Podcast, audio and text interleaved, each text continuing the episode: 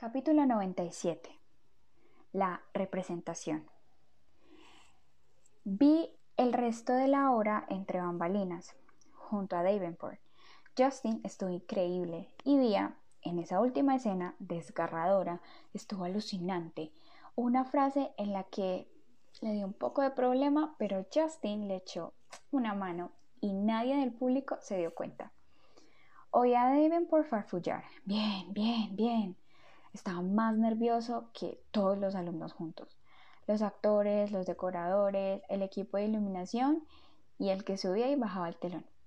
La verdad es que Davenport tenía los nervios destrozados. El único momento en que me arrepentí un poco, si es que a eso se le puede llamar arrepentirse, fue al final de la hora, cuando todos salieron a saludar.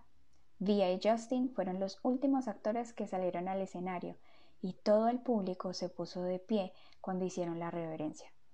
Reconozco que ese momento fue un poco agridulce, pero unos minutos después vi a Nate, a Isabel, a Oggy detrás del escenario y parecían muy contentos.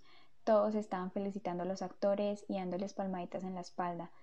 Era el típico caos que se da entre bambalinas, cuando los actores sudorosos están eufóricos mientras la gente acude a adorarlos durante unos segundos.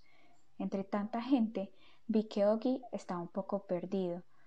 Fui hacia donde estaba tan rápido como pude y aparecí detrás de él. Hola, comandante Tom, dije.